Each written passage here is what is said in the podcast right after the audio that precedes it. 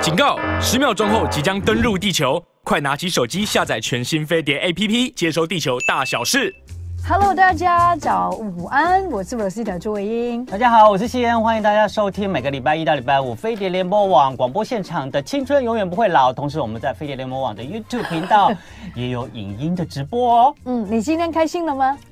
希望大家都开心，因为现在是放假的时候，今天是四月二五号清明节。哇、哦嗯所以今天是不用呃这个上班的。对，那在这个清明节假期里面呢，不知道你有什么安排？那好像今天是最后一天，明天就要上班啦。希望大家好好能够利用今天最后一天的休假日。那在今天休假日呢，我们待会在节目里面还是邀请到呃大家很喜欢的我们的帅哥侠医杨志军这个心脏专科的医师来到节目中，在为我们讲解一些有关心脏疾病方面的知识。我觉得杨医师真的还蛮蛮厉害的哈。对他除了告诉我们有关疾病上面的资资讯之外呢，其实重点是他还教了我们很多日常保健的方法。那这些方法呢，对我们维持一个强壮的心脏是非常非常有帮助的。，对，当然我们都不希望自己心脏病啊，或者嗯说不希望自己心不好。嗯，但是我觉得，其实一个要这个心脏很强壮，其实我觉得除了情绪，饮食也很重要。饮食很重要，嗯所以接下来呢，我们在今天节目一开始呢，要跟大家分享的资讯呢，就是每一年呢，其实在国外的媒体都有公布每一年的超级食物排行榜。 Superfood，对，那去年的超级食物排行榜第一名出现的时候，让很多人看到了。就是吓到下巴都掉下来，所以一点都猜不 到的。第一名竟然是浮萍。什么浮萍啊，就是浮在水面中那个一一颗一颗绿色的浮萍。扶贫？你没有想到那个东西是超级食物，可以拿来吃，而且对身体健康也有没很吃大帮助。过啊难怪我们也我吃不到、难怪我没有变超级了。 对哦天哪！对，听说那个浮萍的蛋白质比黄豆还高，而且还富含纤维。是哦然后呢，也有帮助降血压、降胆固醇，有益于人类的心血管健康，而且还可以改善胰岛素的调节，然后让你可以远离糖尿病。西安，我去哪里可以我得们找到不？到浮萍 了。听说有有那个中医是有用浮萍来入药，变成中药。哦当然没有单独吃的。然后中医角度来讲，说浮萍可以有消肿的效果，哦对，消肿哇这个止痒可的以效果很。棒哎。对，那也有国外是有一些真的把浮萍，就是把它干燥以后变成浮萍粉，然后加到食物里面去。我只有听过茯苓，没有听哦茯过苓，茯没有苓，听过浮萍，所以茯就。苓真的没听所以，过。所以就去年二零二二的超级食物第一名浮萍，就让大家就是觉得啊，我又吃不 到。然后今年呢，二零二三的超级食物刚刚出炉喽，所以我们赶快来跟大家分我享。哦们赶快来看哦对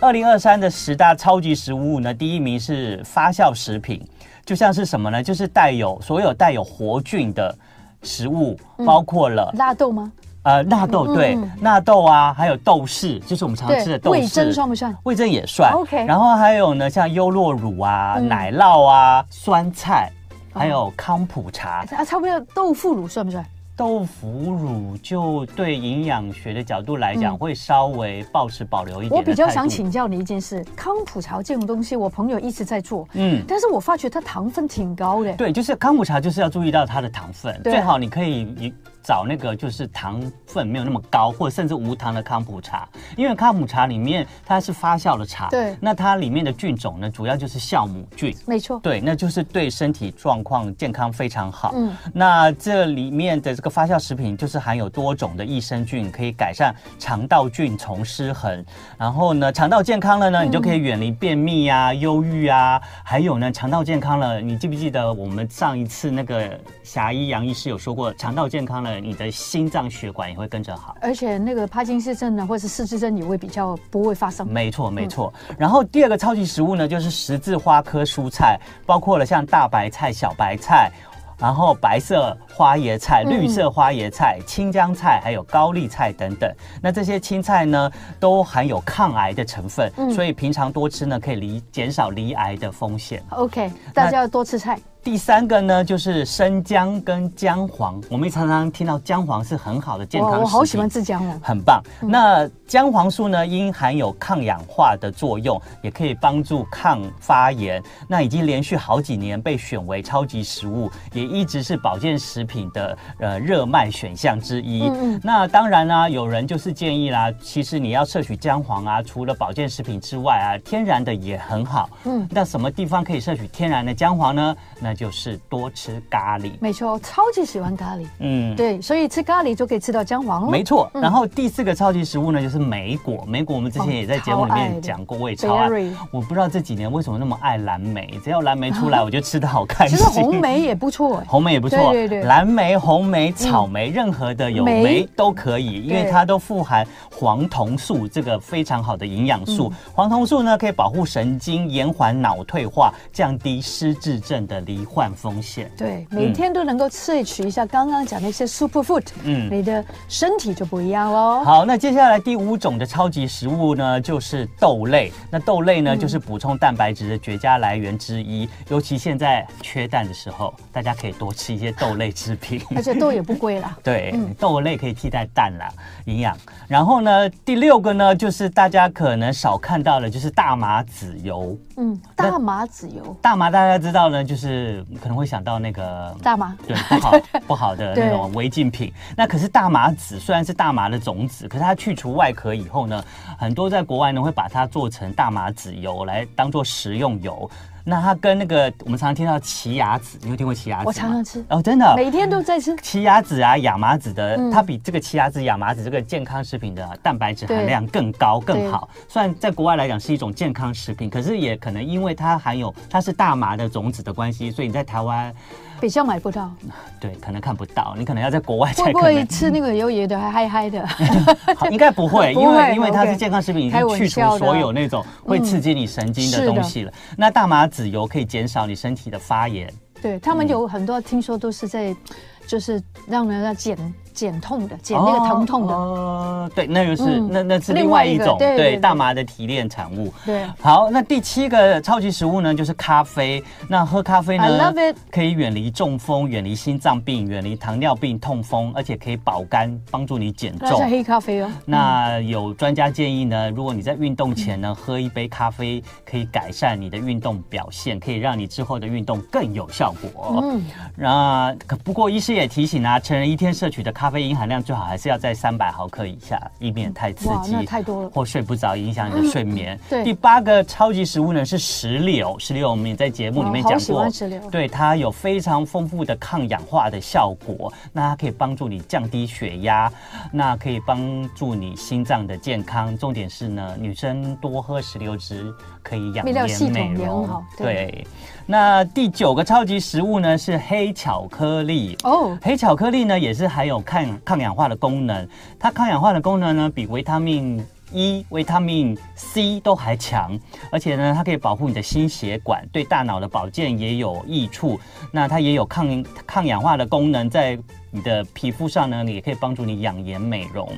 哦，我没想到吃巧黑巧克力有这么好对呀的效果哎、但是它可能要在七呃七十趴左右吧。对对对对对对，嗯就是它要黑的巧克对力。对对，不要是平常的巧克力。对，可是也有营养师还是提醒大家，巧黑巧克力呢，无论如何里面都有含有可可脂对，可可脂就是巧克力里面的脂肪，天然的脂肪，吃这太脂多也肪不行可能太吃太多还是增加你身体的负担，对没错对，热量也会高。嗯嗯，然后最后一个超级食物呢是朝鲜蓟。朝鲜蓟这个东西呢，在台湾也很少见到，可是，在国外你常常会看到，国外呢，尤其像美国啊、西方国家，他们的餐桌上都会常常看到朝鲜蓟嗯对这个东西。朝鲜蓟这个东西呢，一般外国人就是拿来烤一烤就可以拿来吃了，嗯是的可以有点当做这个半熟是沙不是有拉一来点吃苦，，有一点小苦苦的感觉呢？好像是，我好像有吃过，我也有是我都是有在吃国外吃对的对。那他说呢，朝鲜蓟呢能够降低胆固醇，可以预防心血管疾病，然后它含有丰富的水溶性纤维，也可以降低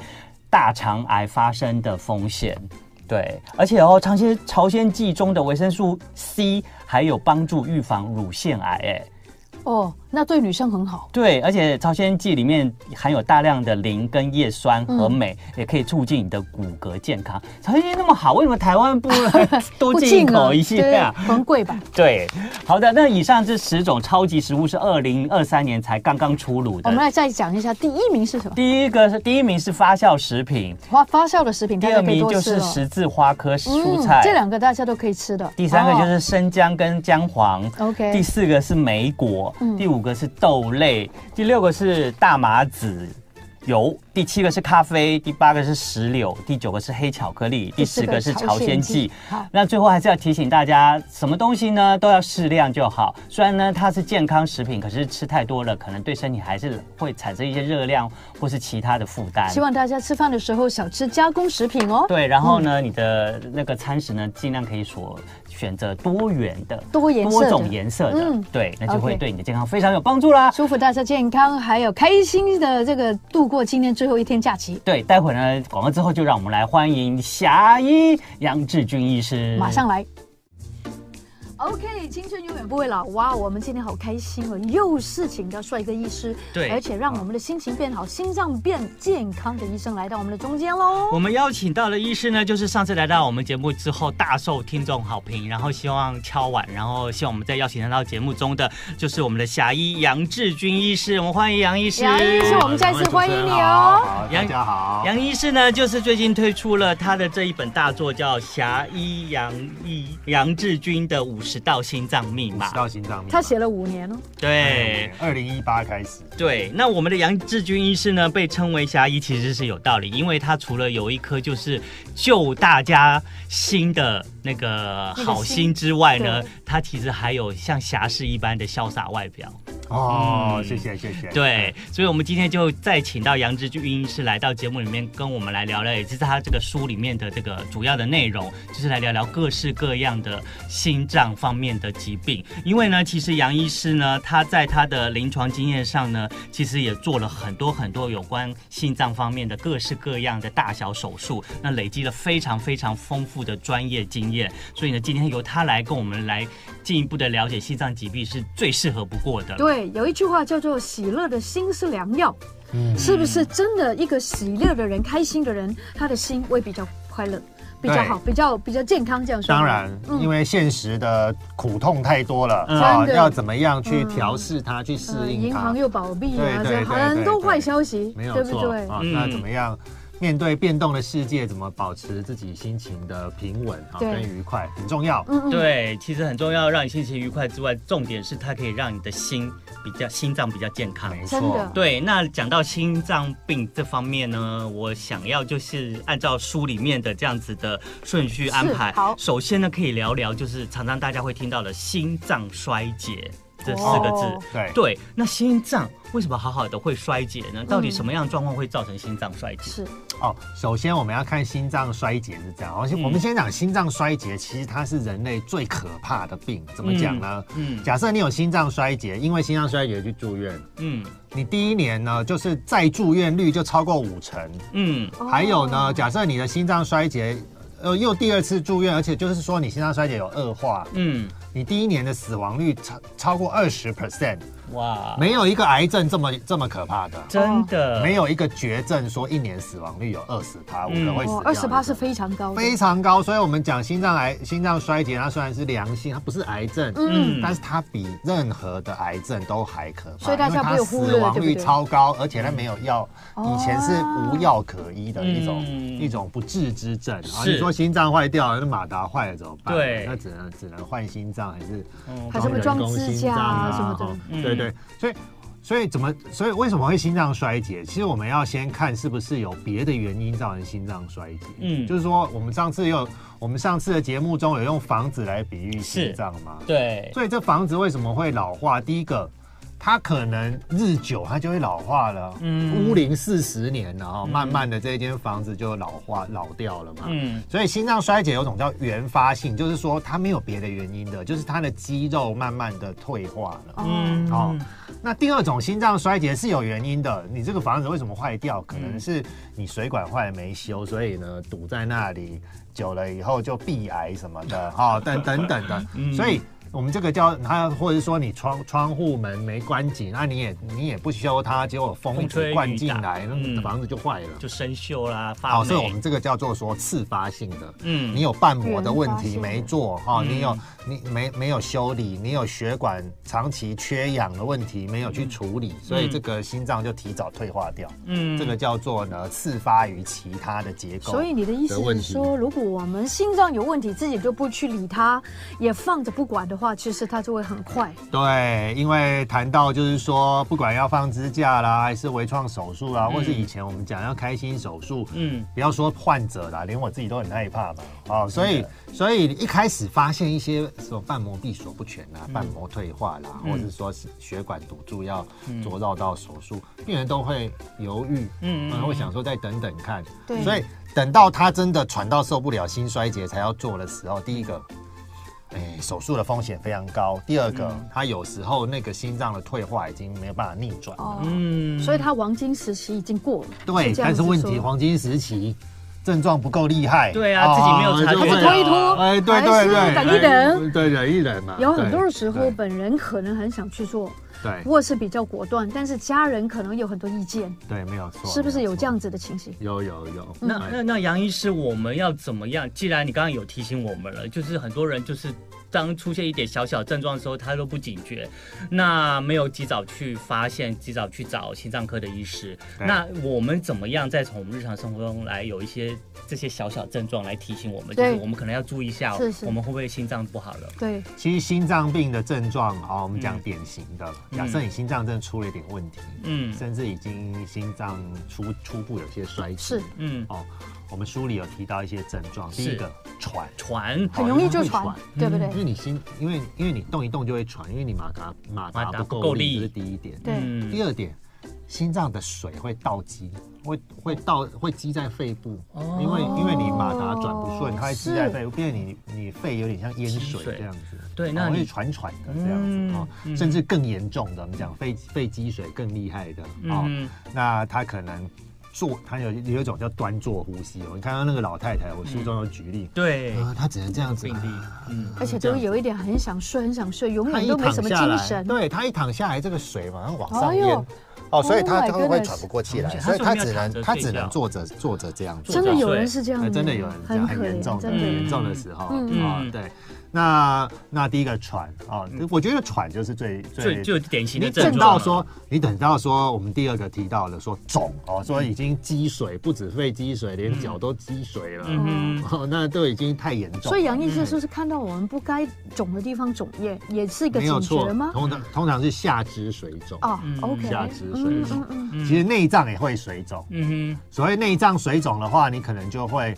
肝功能有时候会有点升高哦，肝功能升高，你就会有点疲倦，哼嗯哦，甚至你肠子也会水肿。哇哦，那你肠子水肿，消化吸收就会不良。那所以心脏有为什些么引人，起胃水肿？所以有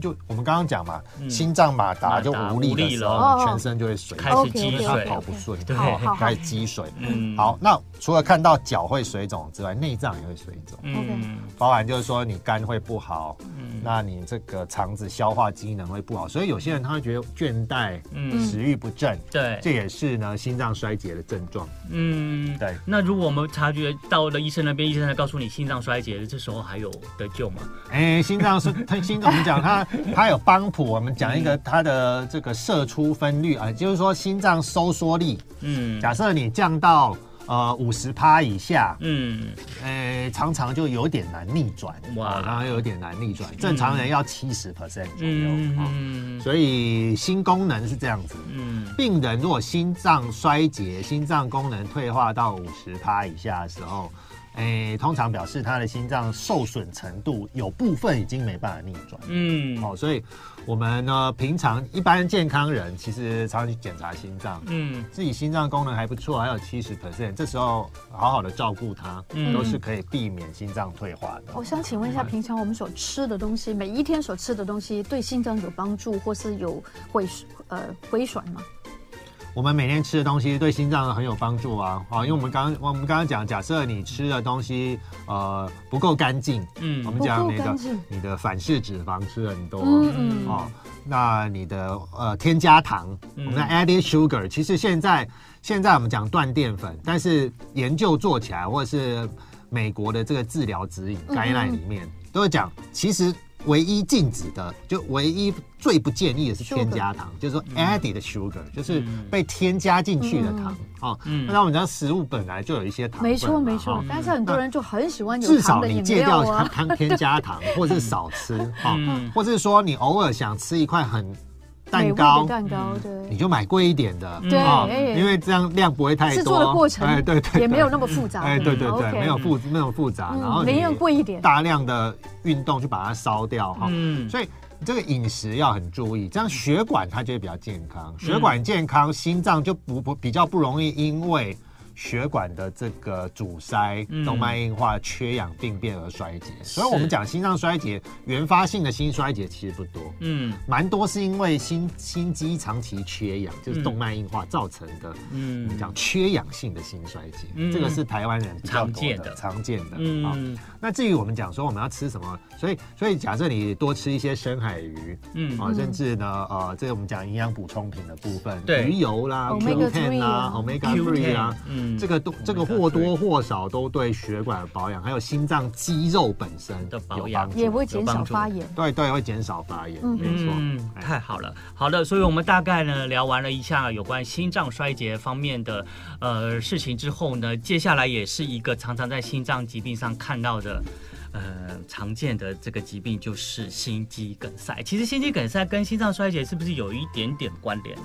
哎、有关联，嗯，哎、就是说每次心肌梗塞，嗯，或者是心，我跟你讲，假设你真的急性心肌梗塞，嗯那你有一部分的心脏肌肉就会坏死掉了。哦，那我们知道心脏肌肉的这个是没办法再生的，是应该讲传统上心脏是被认为是一个发育完成的组织嗯的器官，嗯哼，它的细胞受损没有办法再生。是嗯哦，我们知道我们身体只有皮肤可以再生，毛囊可以再生，肝脏可以再好生，像肝也可以哈，因为哦对肝你还可以切一部分捐给人家是嘛，嗯哈只有然后还有生殖细胞可以再对，呃生，肾其也是对不对？肾也脏没有办法再生，对嗯它可以脑部给没办给法人再家生一个而可以对整个给人家，可以对一直对而且你肾脏真的受伤真是的嗯没办法自己哎恢复的，恢复心的脏是唯一不行的，心脏大部分的器官都不能再生，对哦骨头不能再生，对脑不能再生，哦骨对头也不能再哦，生。心脏不能再生嗯嗯哦，所以所以很多这个比较先进的研究才会讲说什么干细胞啦，是不是能嗯弄啊到对这对些对对地方没错再没生错嘛？为什么要想这件事情？就是因为这些东西希望它再生本来不能再生不能再生嘛，哦所以才会想说哎用科学的方法搞一搞这些干细胞，看它有没有办法再生嘛。嗯所以表示它本来是不能不能再再生的。嗯好，，基本所以每一次心肌梗塞，它都会造成一部分的心脏肌肉坏死掉，是没有办法再生，嗯就像中风一样，嗯一部分的脑细胞就坏死哦而不能再生。嗯所以心肌梗塞它一定会造成心脏的功能有影响，嗯因为你再怎么样把血管打通，再怎么样好好的通顺血管，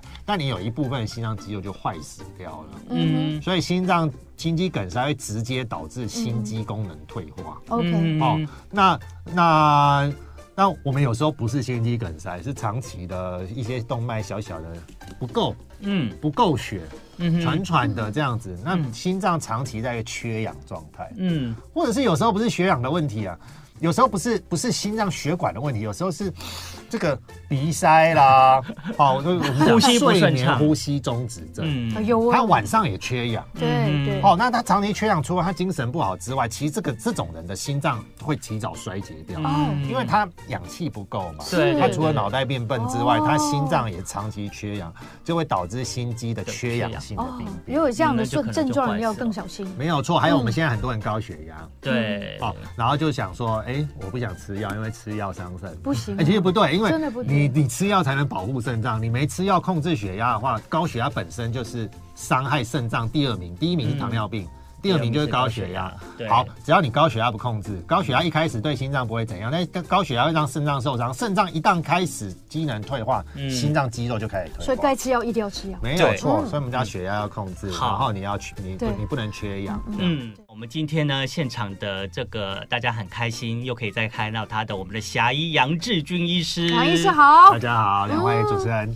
而且他有一本新书叫做《侠医杨志军的五十道新疆密码》，没错。嗯然后呢，我们刚刚在广告之前呢，跟杨医师呢聊到了，就是大家常常看到心脏病的这个这方面的最常看到的疾病就是心肌梗塞，所以想接着呢，再请杨医师可以再跟我们多聊聊，因为心肌梗塞这东西真的常常会。发现呢，就是很多新闻，它就突然就发生在人的身上，然后一下就把人的生命就带走了。那也有看到很多呢，就会哎，有一些大人物啊，不管是政治啊，或者是一些社经的大人物啊，他们会常常会动一些所谓的冠状动脉什么支架手术啦，或者是血管置换啊，等这些好像也都都跟心肌梗塞这个疾病有关系，对不对？对，嗯，好的，那我们就请杨医师来跟我们聊一下，就是到底有没有什么特定的什么样的人比较容易会发生这个心肌梗心肌梗塞塞或者动冠状动脉这样的疾病？哦，嗯好。那讲到说这个心肌梗塞的风险，嗯，或是心动脉硬化的呃这种高危险群，嗯其实不要我讲，大家以前都有听说过很多嗯什么我抽烟啊，我胆固醇高啦、我糖尿病啊，嗯哦，甚至我我我爸爸妈妈有一等亲有心肌梗塞的，或有、哦有有过中风的，嗯哼还有或者是说我自己。呃，有有中风过，或者自己有其他的心血管疾病的，那你嗯心肌梗塞的风险就会高。这个我们就要讲，还有肥胖，这么讲传统六大危险因嗯素六大危哦，险刚，刚讲到六个危险还有还有加上高血压，传统七大危险因子。 ，OK，好，嗯可是我们会发现，除了这传统七大危险因子之外，嗯还有别的危险因子是一般人比较忽略掉。嗯譬如我们说，在我们在书中强调了三个，嗯第一个就是血管的慢性发炎。嗯哦，慢然后性血管的慢性炎，发炎哦，有有时候呢，呃，我们现在我们现在我们以前都知道，呃，胆固醇很高，那个血那个血管容易积油嘛，啊阻塞对阻塞。嗯，现在发现，其实胆固醇高背后还有一个慢性发炎，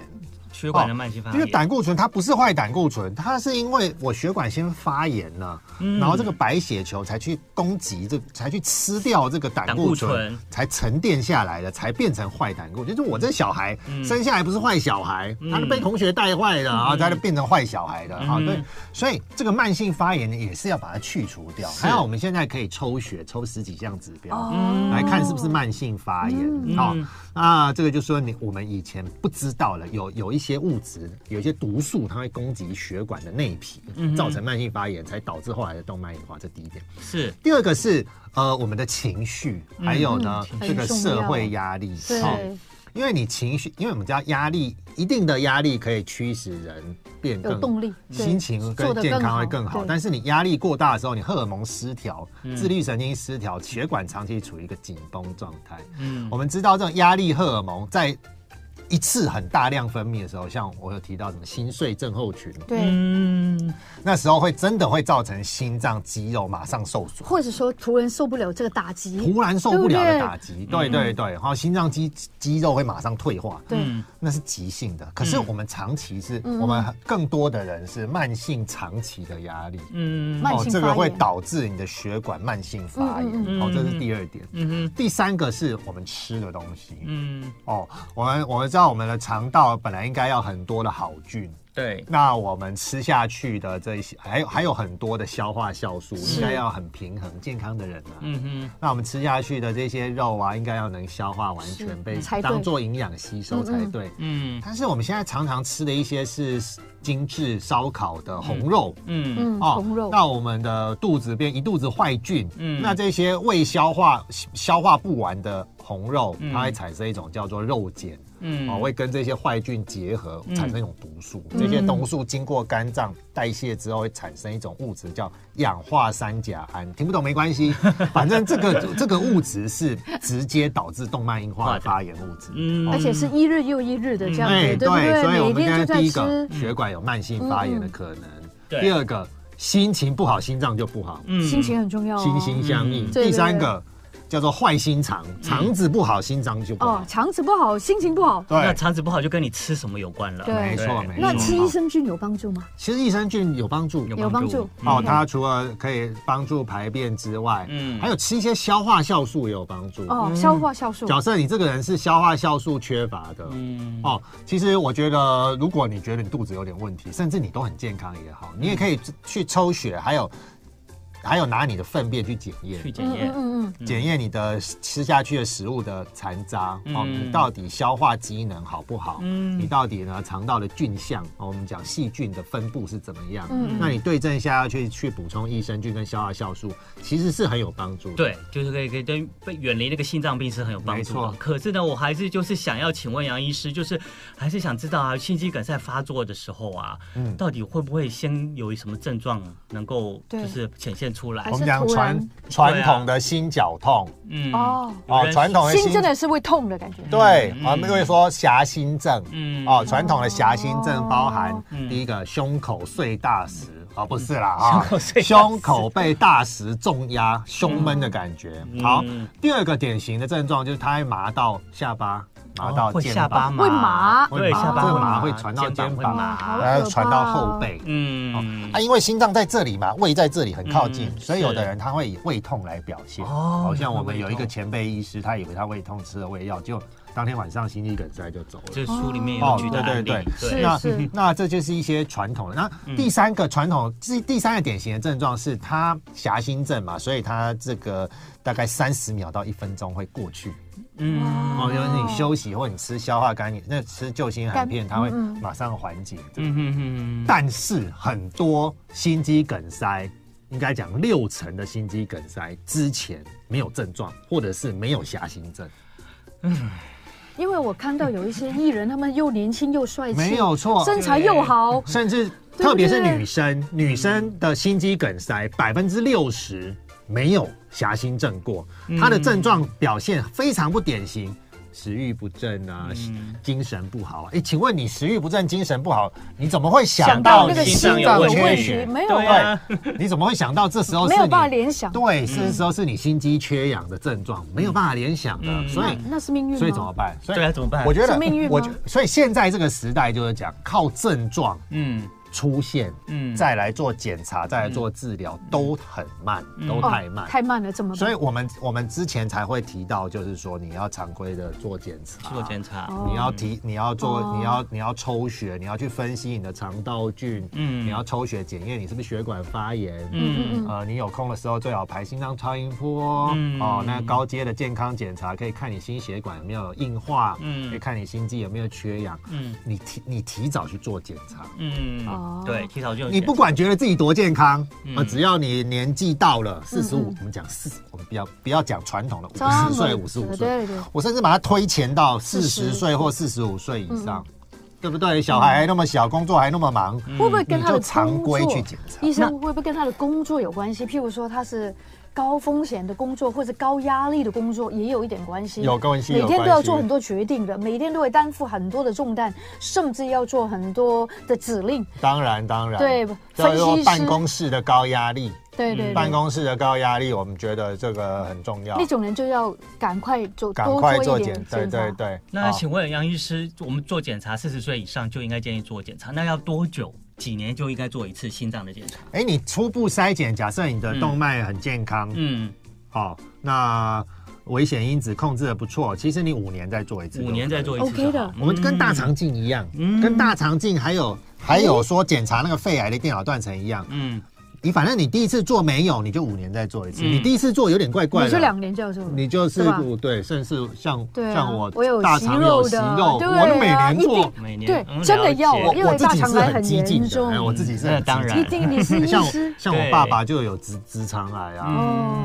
就还要好更小还好，心。第一期开完的都很好，还不用什么人工肛门什么的哈。嗯嗯，那我那我就紧张了啊，当然我那么当然高风险嘛，对对我对家族史嘛，所以是啊早我我每期年发做现健，我早每期年发做大现就肠没镜事了，对不对？那你血管也是这样，就是说你对做没有问题，嗯哦，那你就五年再做一次就可以了。对。那像我爸是那个主动脉剥离走的，哦，而且他在上班的时候，就是突然就主动脉剥离就发生了，然后他送到医院没有多久就离开而了，且年纪还蛮轻的，这才六十三岁而已。那这样我是不是也应该要他算不算多年关轻心一啊下，常常要要主动要去做一下心脏方面、血管方面的检查？其实我觉得你可以先做一个全身的电血管的电脑断层嗯哦，因为我们知道主动脉剥离有两种，嗯有一种是它本来主动脉靠近心脏那边就很大了。嗯那那我们的我我们血管有三层，当你真扩大到很大的时候，嗯，它就它血管壁就会变薄，变薄就很容易裂撕裂开，哦很容易破裂我。们有一个病人就是这样子，嗯他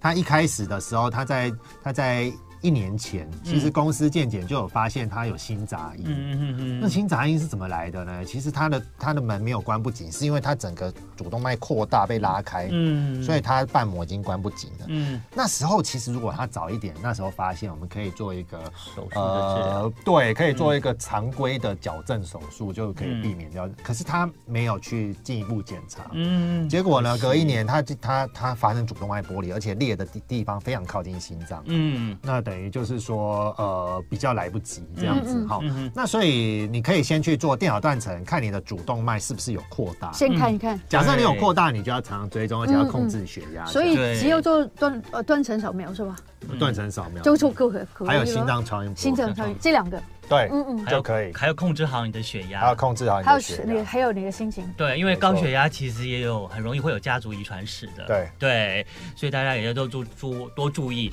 那讲到这方面呢，其实我还是接下来我想再请教那个杨医师的，就是嗯，有关在心脏手术方面的，对因为现在心脏手术啊，其实这就是你很擅长的地方，你也做了很很多五千多例以上的心脏手术。那到底我们发现了，哎，我们及早发现很幸运啊。那对可是医生可能建议，那你就要开始要做手术了。那手术常常听到心脏手术要装支架、啊，要做、呃心血管的绕道手术啦。那请问现在在心脏手术这方面呢，很多家长很很多呃家人听到啊，我的家人要开心脏手术就很紧张，那就会想要问医师，到底是不是真的心脏手术现在？对现代来讲是一个比较安全的对手术，风不需险要过度的担心。对，对，其实呃，我们在书中有列举几个常见疑问。嗯哦，那当然心脏手术跟开痔疮不一样啦，它分开心脏毕竟是大手术，没是错，嗯哦，那大手术有一定的风险，这是一定的哈、嗯那我们讲常规，就算是传统的心脏手术，我们讲传统就必必须说我们要把开胸胸骨开胸，传统开胸、哦，嗯哦嗯。那伤口传统是很开长胸 嗯做完之后，这个我们会用钢线把这骨头绑起来。嗯哼那骨头经过一个月，它会愈合。嗯哦，那其实就是正常活动，其实嗯重量训练什么也没问题。第一是，个月就可以了这么好，传统的开胸手术，哦嗯其实如果是这个呃常规手术，嗯非急诊刀，嗯它死亡率它不到百分之二。哇哦，所以成功率有这么百低分之九十七是哦对啊到百分之九十八，甚至高欸甚至我们甚至我们都是呃在台湾呐、我们嗯我们上一集也有提到，就是都拖到比较后来才才哦做，你刚刚有讲到急诊，嗯，对那通常是什么样的情况他们会像急主诊动？脉急诊就主动脉剥玻离璃就是啊急诊，都是急诊的哦，对，那啊或者是说，诶、这个心肌梗塞啊，那个支架做不过去，可是已经吃打了很多的抗凝血药物，哇，那有被急诊扛，那个流血流很多，嗯因为因为 他他被急诊室打了很多抗凝血剂，因为为了融化血块嘛，就。到时候又弄不过去，要开刀，那会流血流好多这样子哈、嗯因为不会止血啊。那这这个就是急诊手术，它的风险大概就会在十 percent 左到二十 percent 左是右。是是哎是，那非急诊手术呢，它其实风险比较低。嗯那、你心脏还没衰竭的时候做手术，风险也比较低。嗯，哎，所以防范于该未开然刀的就其实开的就开刀，它的这个风险其实是很低的。很低的，那为什么我们会还是会觉得心脏手术风险高？嗯因为就算技术在进步，就算有微创手，还有就是说，假设你急诊刀，你是没有机会做微创手术的，对了，因为微创手术要拼伤口小嗯嗯，是的条件就是他手术要做的时间比较长。哦对 OK，哎，然后比较比流较量学也做比较的少做的对做的方方式比较不好做，所以时间也比较长。嗯，那你那你是急诊刀，你根本没有这个机会，没有这个啊条件你心脏太衰竭了，你也没机会开微创手术。为什么？因为手术时麻醉时间太长，你你受不心了脏。受不了，对，哎，你受不了，所以嗯要嗯开微创手术，你要比较有条件好一点的才有办法做，啊，是这样子哈。所以所以我们在强调就是说，如果你该做手术的时候，那那其实呢，呃，勇敢的接受手术，其是实你的这个呃恢复会是比较好的。哦，嗯你刚刚说百分之所以大家二可以嘛，放对不心对？百分之二对，左其右实不真危的险真的真的对真的真的蛮对安全的。所以大家不要太担心，对反而比较好，早一点知道自己的问题，面对它，反而是一直在逃避好哦。对，哦对不对可以永不远过保我持。希望大家都不需要做到心脏手术了。哎对，那对就是靠平时可以好好的保健自己的心嗯脏健康，让自己有一个很强壮的心脏。嗯是啊是啊对，那其实在这本那个《狭隘安之君》的五十道心脏密码里面，都有告诉你很多密码，你就去日常生活照着他的方式的话，不管在饮食啊，在运动上面呐、哎你照着他的建议的话，其实你就不用太担心你的心脏了。哎那如果真的发生的话，其实书里面也有一些知识可以告诉你，你也可以不用那么紧张。嗯嗯，对，好的，其实呢，我们讲的就是比较大的心脏疾病，心肌梗塞啦，还有那个主动脉剥离、心脏衰竭之外呢，嗯其实呢，在这个书里面也有讲到，就是哎，比较没有那么生命危险的，然后在身体一些循环方面可能会发生的一些心脏哎一些血管血管的疾病，像是静脉曲张，我们也常常会听哎到。呀，对对女生哦，女女生生特别多，哎，对，会女不生会特别多，尤哦其像我妈哦，嗯二十年前也被当做静脉曲张嗯，哦，那那但是后来呢，我发现。呃，现在我是专家了，所以我发现它其实不是静脉曲张，哦所以它被当做静脉曲张治疗，其实蛮冤枉的、哦。嗯所以我们讲现在呃静脉曲张，它会让比较严重啊了，它甚至脚还会出现伤口。嗯哦，我们讲很轻微的，可能女生觉得有一些小血丝不好看，对啊，这样子而已。像啊但蚯蚓在腿上爬。其实更严重的，其实我们因为两位也知道，我一直在这种呃资源落后地区奋斗，他们很多这种阿嬷那个脚都烂掉了、哦，嗯嗯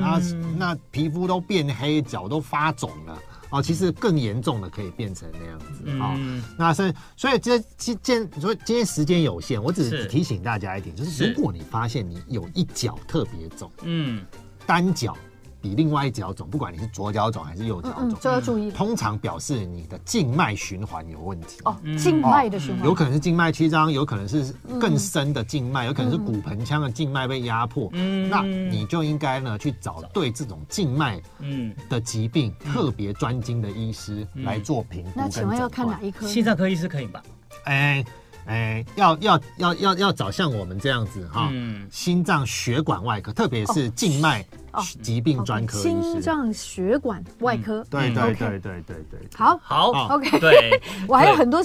那个问很题多还对没对问对呢。是不是要在一起？我们有机会很希望再请我们的霞姨再来。对 OK 可是她呢，平常呢，她的工作呢在台中，那她也常常是在 uncle 的状况，可是还是很希望，因为听众也很喜欢看到你。对。哦，谢谢谢谢。希望有机会来再邀请到你到节目中来。不过在这个除此之外呢，大家还是可以大家看参书考这个对侠医杨志军的《五十道心脏密码》这本新书，这真的是对你的对啊嗯健康是非常好的秘籍，都在里面。那节目最后呢，如果我们还有点时间，我们也再分享一个笑话给我们的杨医医师师，对，然后分享给我们的听众。这是有一个年过七十的老妇人，然后她中了一千万美金的大奖。天啊，我心脏受不了。